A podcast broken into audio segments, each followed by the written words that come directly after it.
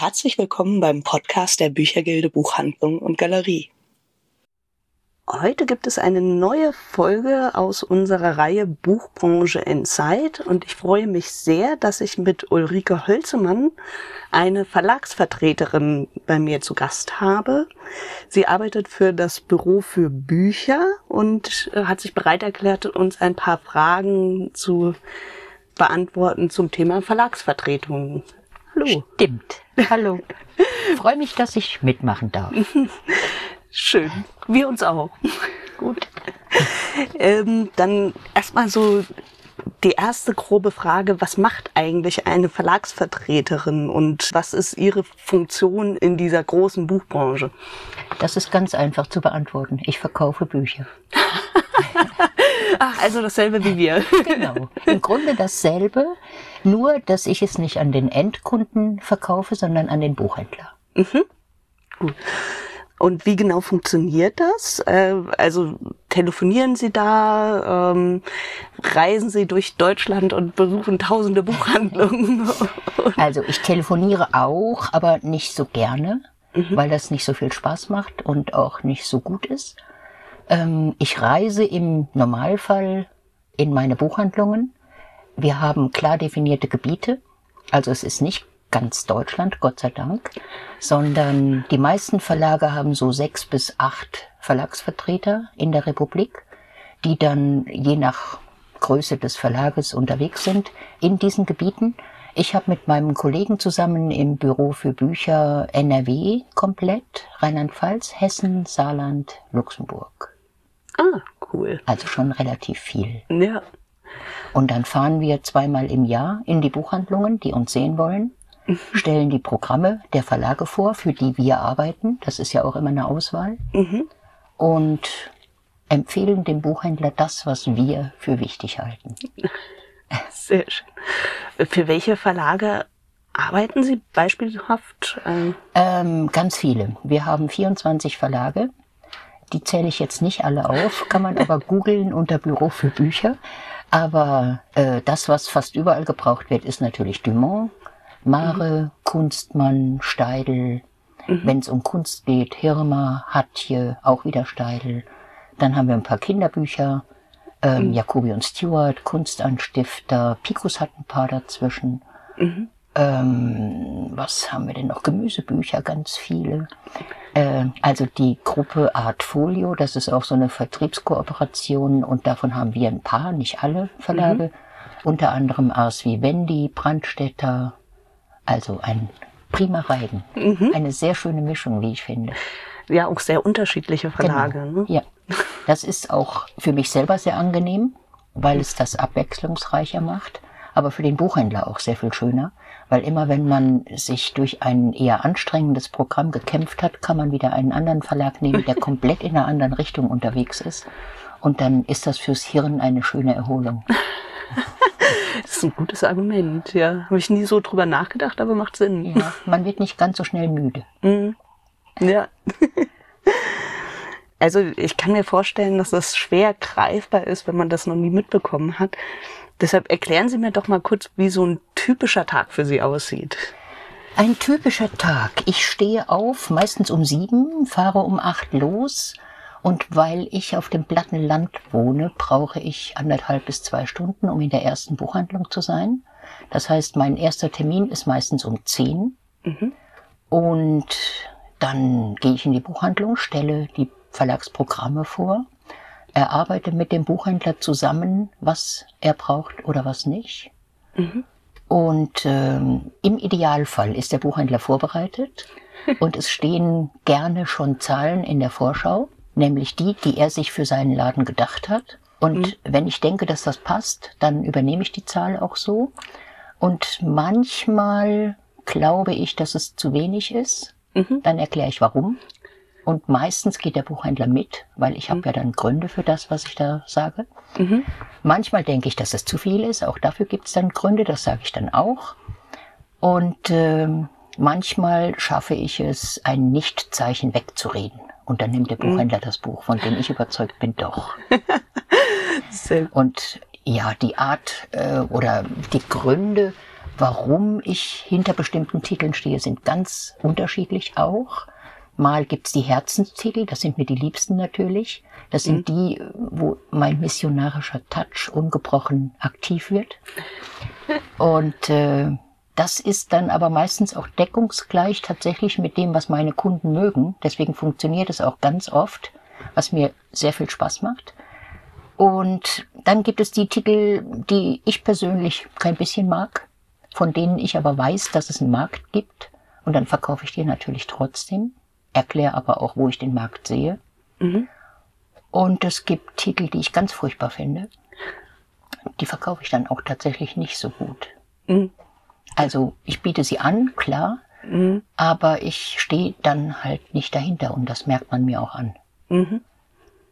Ja, ich glaube, dass, äh, also ich meine, wir haben ja als kleine, unabhängige Buchhandlung den Vorteil, dass wir tatsächlich nur selten Titel haben, hinter denen wir nicht stehen, weil wir können uns ja auswählen, was wir in den Regalen ja, stehen ein haben. Ein großer Vorteil. Ey, extrem, ja. ja. Wobei ich das, äh, ich hatte auch schon so Titel, die, ähm, die hatte man aus einem bestimmten Grund da, die ich aber nicht so gut mhm. fand. Das ja, wobei das äh, waren dann auch weites Feld. Aber es ist, ist echt ein großes Vorteil, dass wir das dann nicht verkaufen müssen, ja. wenn wir das nicht wollen. Das ist so. Und ähm, ich biete schon jeden Titel an, mhm. oder versuche es zumindest. Aber natürlich sind meine Herzenstitel stärker in meinem persönlichen Fokus. Mhm. Und äh, da kann sich, glaube ich, keiner von freisprechen, dass er nach eigenen Vorlieben geht. Mhm. Und drum ist es auch so wichtig, dass man als Vertreter genau die Verlage vertritt, hinter denen man grundsätzlich stehen kann. Mhm. Also ich könnte jetzt nicht jeden Verlag vertreten. Das ist schon sehr genau ausgesucht und überlegt vorher, passt es oder passt es nicht. Mhm. Und wenn ich mit meinem Kollegen zusammen denke, es passt nicht, dann machen wir das auch nicht. Schön. Ein schöner Luxus in mhm, Anführungszeichen. Das ist es. Das ist wirklich ein Luxus. Ich hatte schon andere Zeiten, darum bin ich mir dessen auch wirklich sehr bewusst. Mhm.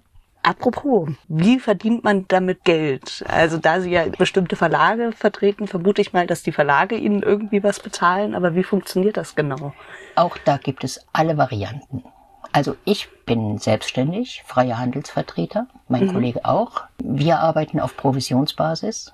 Okay. Das heißt, wenn wir was verkaufen, verdienen wir Geld. Wenn nicht, dann nicht. Auch das ist wieder ein Argument dafür, dass es die richtigen Verlage sein müssen.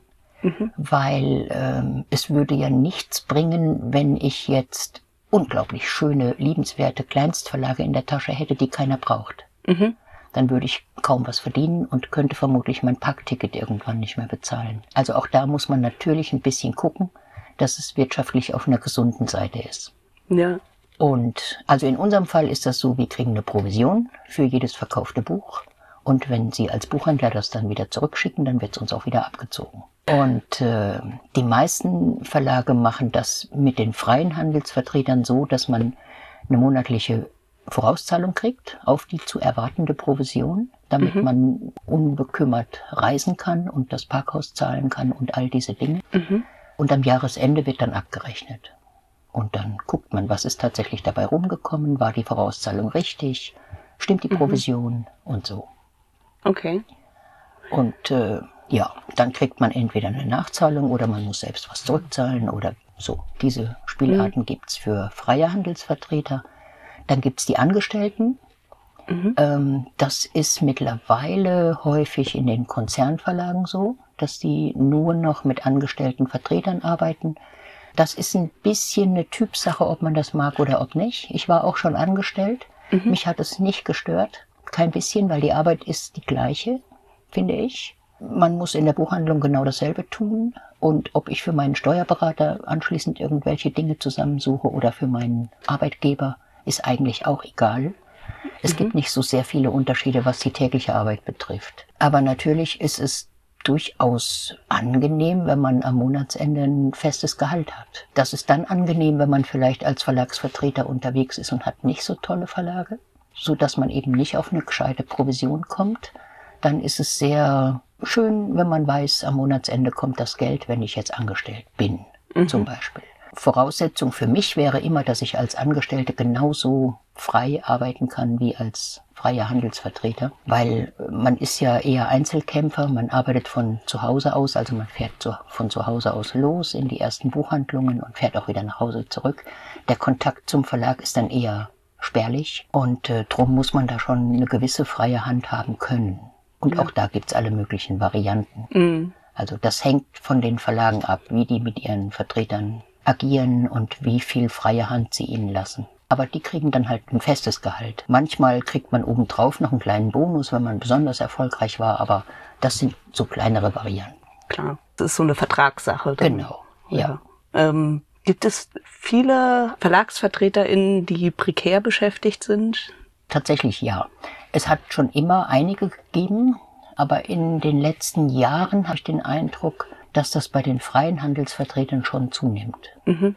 Also Vertreter, die eben nicht so eine schöne Tasche haben. Tasche heißt das Potpourri der Verlage, die man vertritt. Mhm. Ähm, wenn die dann in 90 Prozent ihrer Buchhandlungen zu hören kriegen, oh, das brauchen wir eigentlich nicht, dann verdienen die eben auch nichts. Und dann wird es irgendwann eng. Und da weiß ich von einigen, dass es sich in den letzten Jahren durchaus verändert hat. Und was auch eine Rolle spielt, es gibt ja tatsächlich eine gewisse Konzentration in der Branche. Also etliche Kleinverlage, Kleinstverlage, wie auch immer man die Größe definiert, schließen sich anderen Konzernverlagen an, mhm. lassen sich aufkaufen oder müssen sich aufkaufen lassen, damit es überhaupt weitergeht.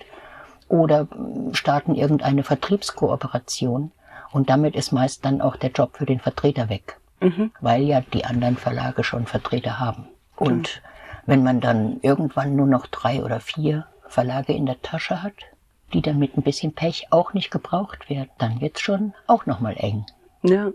Was kann, was muss die Branche tun, dass man zumindest ähm, eine gewisse Sicherheit schafft?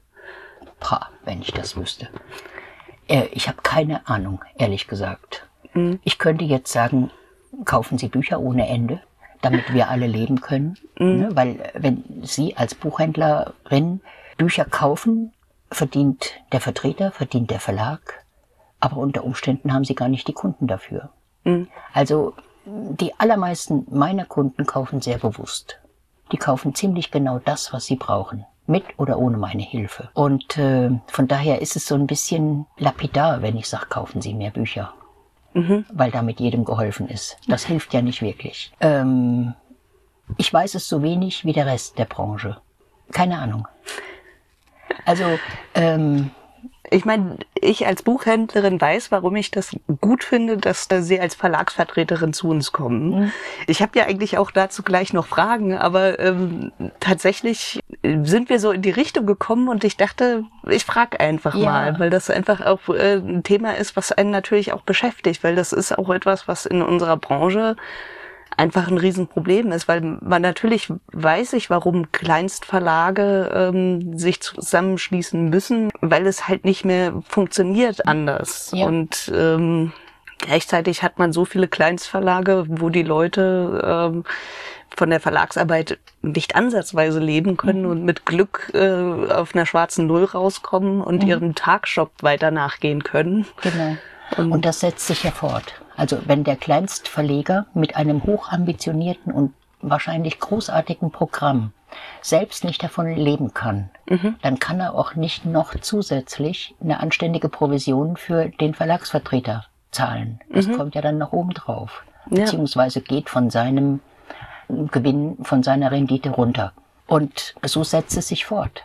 Mhm. Also von daher ist es einfach mittlerweile so eingespielt, dass Verlage ab einer gewissen Größenordnung erst in der Lage sind, einen Vertreter zu haben, mhm. ihn zu finanzieren, weil man das ja alles noch reinrechnen muss. Ja. Und dafür gibt's erstmal keine Lösung. Also zumindest mhm. kenne ich keine. Und ich behaupte, der Rest der Branche kennt auch keine, sonst wäre irgendein Berater schon reich geworden. ja, also was mir ja immer auffällt, ist, äh, wo wir uns auch Gedanken gemacht haben, wir sind ja Teil von einer Einkaufsgenossenschaft auch, mhm. auch um irgendwie zu gucken, wie wir über die Runden kommen und einigermaßen auf eine Marge kommen, wovon man dann hier die Miete und mhm. alles bezahlen kann.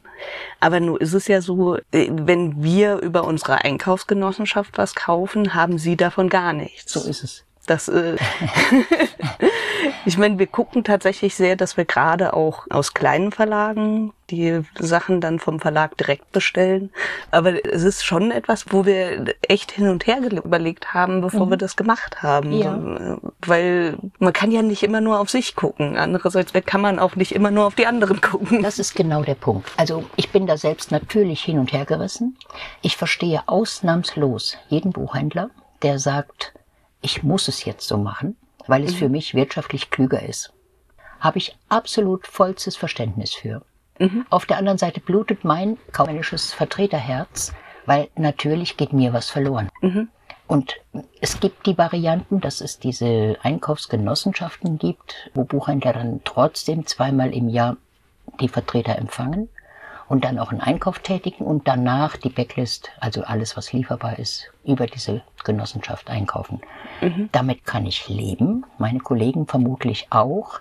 Trotzdem kneift es natürlich ein bisschen, weil früher hat man für alles eine Provision gekriegt und heute kriegt man für die Nachbestellungen nichts mehr mhm. oder aber nur noch einen ganz geringen Teil. Das ist auch wieder Vertragsverhandlungssache.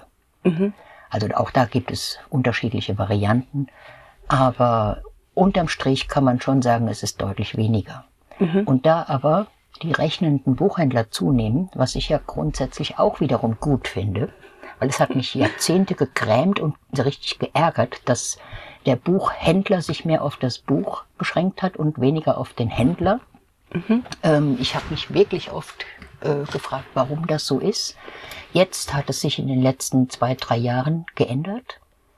Ähm, Finde ich gut weil es notwendig ist, um dem einzelnen Kaufmann, Kauffrau das Überleben zu sichern.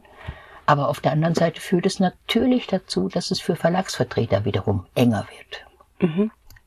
Und das ist so eine zweischneidige Geschichte, wie ganz oft im Leben. Ja. Deswegen, solange es auf diesem Level bleibt, wo wir jetzt im Moment sind, bundesweit gesprochen oder betrachtet, ist es noch in Ordnung.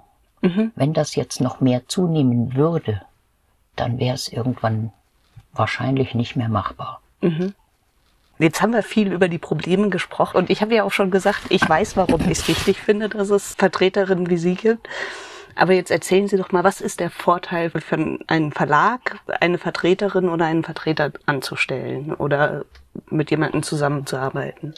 Also, ich kann da ja auch nur spekulieren, weil mhm. ich bin ja nicht der Verlag oder habe keinen. Und das ist auch gut so. äh, das könnte ich nämlich, glaube ich, nicht. Aber ich höre immer wieder, dass es für die Verlage sinnvoll ist, Vertreter zu haben, weil sie damit zum einen einen Mittler haben zwischen Buchhandel und Verlag. Sie haben mit den Vertretern jemanden, der vor Ort ist, regelmäßig, und guckt, was passiert am Markt. Mhm. Ähm, wie ist die Entwicklung? Wo hakt es? Was muss man noch tun? Was hat sich verändert? Wo gibt es neue Strömungen, neue Entwicklungen, wo man vielleicht mithalten möchte oder entgegenwirken sollte? Mhm. Also all diese Dinge, diese Marktbeobachtung ist, glaube ich, ein wichtiger Aspekt. Dann die Reaktion natürlich der Buchhändler auf das Programm können wir besser eins zu eins wiedergeben, als wenn Verlage vielleicht mal eine Mail schicken oder mhm. zum Hörer greifen und anrufen. Also ich glaube, das sind so ein paar wichtige Vorteile.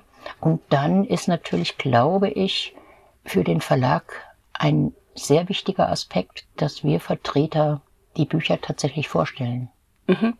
Und äh, das ist einfach mal eine ganz andere Nummer, wenn man das persönlich machen kann im Gespräch, so sich gegenüber sitzend und sich in die Augen guckt oder wenn der Buchhändler merkt, dass ich von irgendeinem Titel begeistert bin, dann ist das wirklich nochmal eine ganz andere Nummer, als wenn Sie sich das im Rechner angucken, was Sie ja auch könnten. Mhm. Bei VLBTX oder was es da heutzutage für Möglichkeiten gibt. Kurz als Info für alle, die nicht aus der Branche sind, VLB-TIX ist die digitale Version des Verzeichnis lieferbarer Bücher. Da sind zwar nicht alle lieferbaren Bücher drin, aber sehr viele. Also fast alle, kann man sagen. Und über diese digitale Plattform Tix kann man in alle reingucken. Man kann auch in die Vorschauen der Verlage reinschauen. Darüber hatten wir ja schon eine Folge gemacht, wie wir Vorschauen gucken. Ach, das war auch bei Ihrem letzten Besuch, haben wir vorher eine Podcast-Folge darüber gemacht, wie wir die Vorschauen ausgepackt mhm. haben. Und da war nämlich definitiv auch Steidel dabei. Mhm. Ähm, Steidel hat unglaublich schöne Vorschauen. Mhm. Und irgendwann hatten sie eine besonders schöne.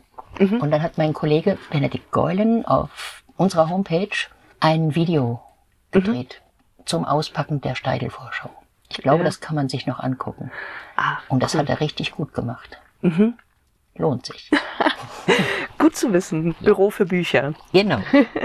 So, zurück zum Thema. Ja. Ähm, wir haben jetzt darüber geredet, welchen Vorteil es für den Verlag hat. Mhm.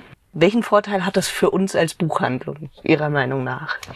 Ich glaube, wenn man das so macht, wie ich es für richtig halte, erspart es Ihnen als Buchhandlung ganz viel Zeit. Weil natürlich finde ich es als Vertreter toll, wenn Sie vorher mal in die Vorschauen reingeguckt haben.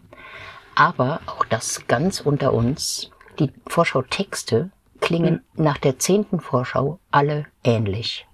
Und manche auch ein bisschen beliebig. Mhm. Und selbst ich als vermeintlicher Profi sitze manchmal da und denke, boah, was soll's denn jetzt? Ist es gut oder ist es nicht gut? Der Text ist so gehalten, dass man es oft nicht wirklich weiß. Oder immer begeistert. Mhm. Oder, oder. Ne? Und bei eingeführten Autoren ist es fast egal, weil man da ja als Buchhändler schon die Erfahrung hat. Aber bei neuen Autoren, die mit ihrem Debüt lanciert werden wollen, bin ich wichtig. Mhm. Weil ich es im Idealfall vorher gelesen habe und dann meine Empfehlung und meine Einschätzung abgebe. Und da kommt wieder das ins Spiel, was ich ganz am Anfang gesagt habe. Natürlich ist das alles sehr, sehr subjektiv. Und manchmal sage ich das auch nochmal dazu. Wenn ich plötzlich Angst davor kriege, dass ich einem Autor nicht gerecht werde oder eher ungerecht werde, mhm. das möchte ich ja auch nicht. Aber ich sag dann schon auch manchmal, das ist bestimmt ein ganz großartiges Buch, aber es wollte nicht an mich ran. Mhm. Und das passiert halt hin und wieder aus unterschiedlichen Gründen. Entweder weil mir die Sprache nicht gefällt oder weil mich die Geschichte langweilt oder weil ich schlicht zu alt bin für manche Geschichten mhm. weil ich sie schon hunderttausendmal in anderer Form und manchmal besser gelesen habe und, und, und. Aber es wachsen ja auch ständig Leser nach. Also mhm. von daher ist es vielleicht wieder ein bisschen ungerecht, wenn ich sage, nee, das nehmen Sie mal lieber nicht, das gab es schon 50 Mal. Mhm. Es gab alles schon mal. Na klar. Aber das ist ja wiederum das Schöne an der Branche, auch wenn man vorher vielleicht so ein bisschen müde oder überdrüssig ist. Es fängt einen immer wieder aus verschiedenen Gründen.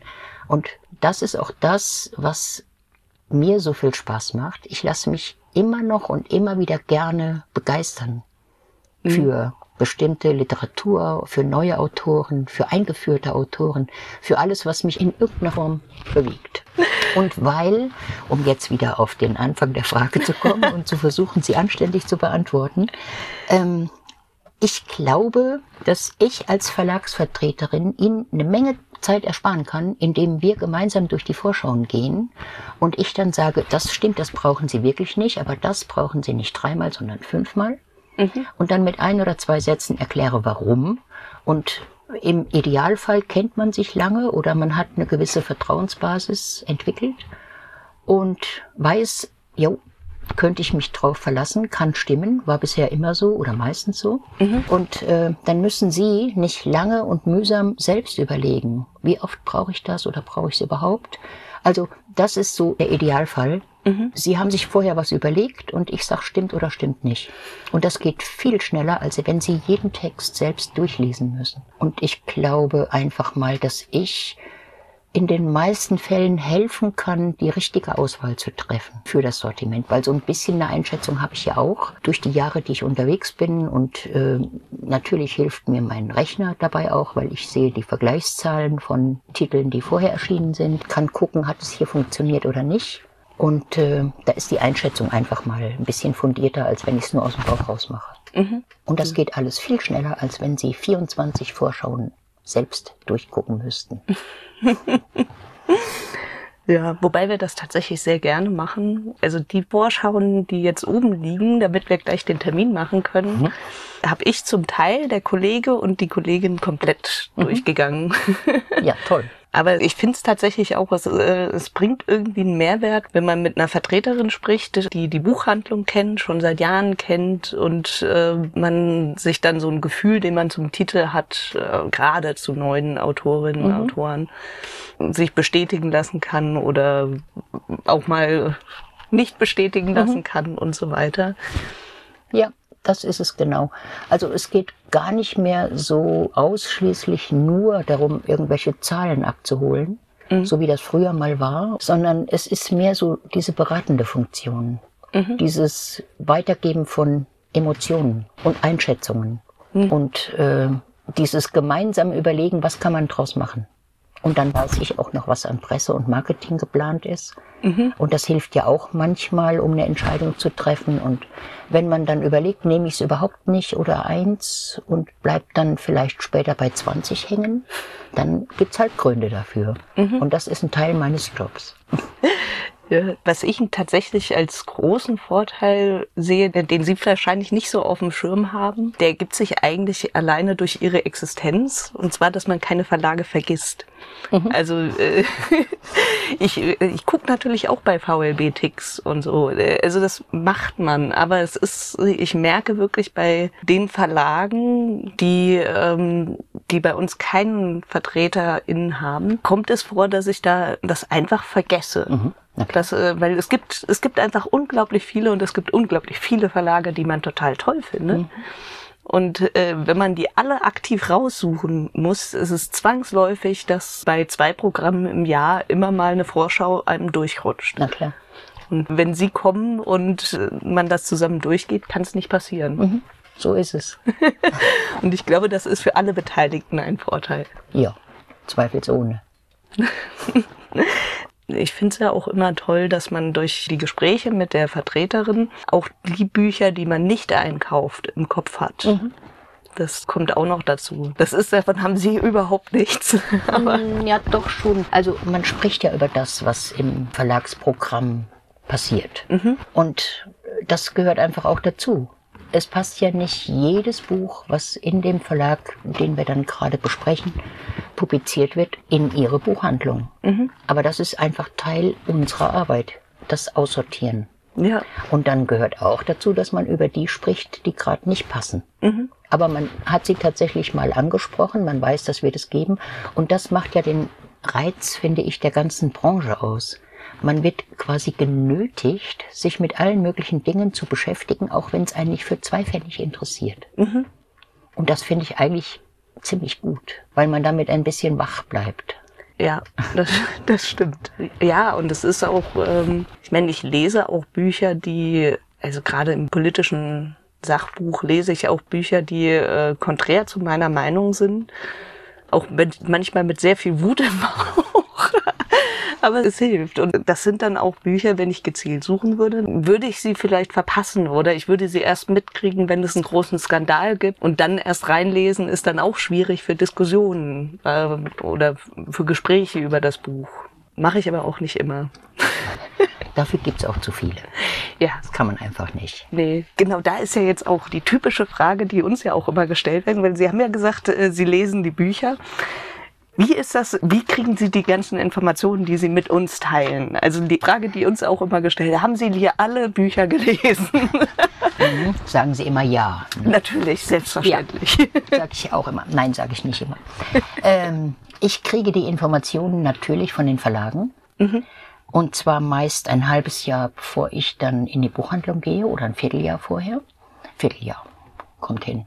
Man schickt mir die Manuskripte, mhm. mittlerweile als Mail also PDF oder was auch immer, mhm. irgendwelche Formate und dann lese ich die am Rechner. Und wenn es mich persönlich sehr interessiert oder mein Herzenstitel ist oder werden möchte, dann natürlich komplett. Mhm. Wenn es ein Sachbuch ist und es mich nicht interessiert, dann gucke ich es mir an, dann lese ich das erste Kapitel, damit ich ein Gefühl für die Sprache kriege, gucke mir das Inhaltsverzeichnis an, damit ich weiß, worum es geht, von bis und so. Ja. Und ansonsten versuche ich natürlich, jedes Buch zumindest anzulesen. Gerade in der Belletristik ist das wichtig und im Kinderbuch sowieso. Und äh, im Laufe der Reise schaffe ich es auch meistens, alle belletristischen Titel zu lesen. Ach ja kriege ich nicht hin bis zu Reisebeginn, weil dafür einfach die Zeit zu kurz ist und meine Tasche zu groß oder die Anzahl der Verlage zu groß. Mhm. Aber zumindest angelesen habe ich zum Reisestart alles. Und dann habe ich ja noch ein paar Wochen, Monate, mhm. bis erst wieder die neuen Manuskripte kommen. Also die Manuskripte sind das eine, um wieder auf die Frage zurückzukommen. Und dann gibt es Vertreterkonferenzen vor jeder Reise wo wir dann nochmal über die Manuskripte sprechen, die man uns Vertretern schon zugeschickt hat. Dann gucken wir auch auf die geplanten Schutzumschläge und auf Vertriebsmaßnahmen, Marketingmaßnahmen, all das. Mhm. Also da ist ein riesen Informationspool, der in irgendeiner Form in meinem Kopf rumschwirrt. Und wenn ich dann losfahre und die ersten Buchhandlungen besuche mit den neuen Programmen, um sie vorzustellen, dann habe ich eine ordentliche Klaviatur an Argumenten und Einflüssen und Eindrücken auch. Mhm. Also eine Mischung aus eigenem Eindruck durchs Lesen des Manuskriptes, aber eben auch viele Zusatzinformationen. Doch das ist für Buchhandlungen sehr wichtig zu wissen. Genau. Ähm, wir haben ja jetzt viel über die Probleme geredet und unsere letzte Frage ist immer, wie man den Beruf ergreift, den wir gerade besprochen haben. Deshalb formuliere ich die jetzt ein bisschen anders. Vielleicht können Sie noch mal ganz kurz zusammenfassen, was an dem Beruf so toll ist und dann noch mal erzählen, wie man überhaupt Verlagsvertreterin werden kann. Also ganz kurz zusammenfassen, was an dem Beruf so toll ist, ist ein bisschen schwierig. Weil es gibt so vieles, finde ich, was mhm. so toll ist.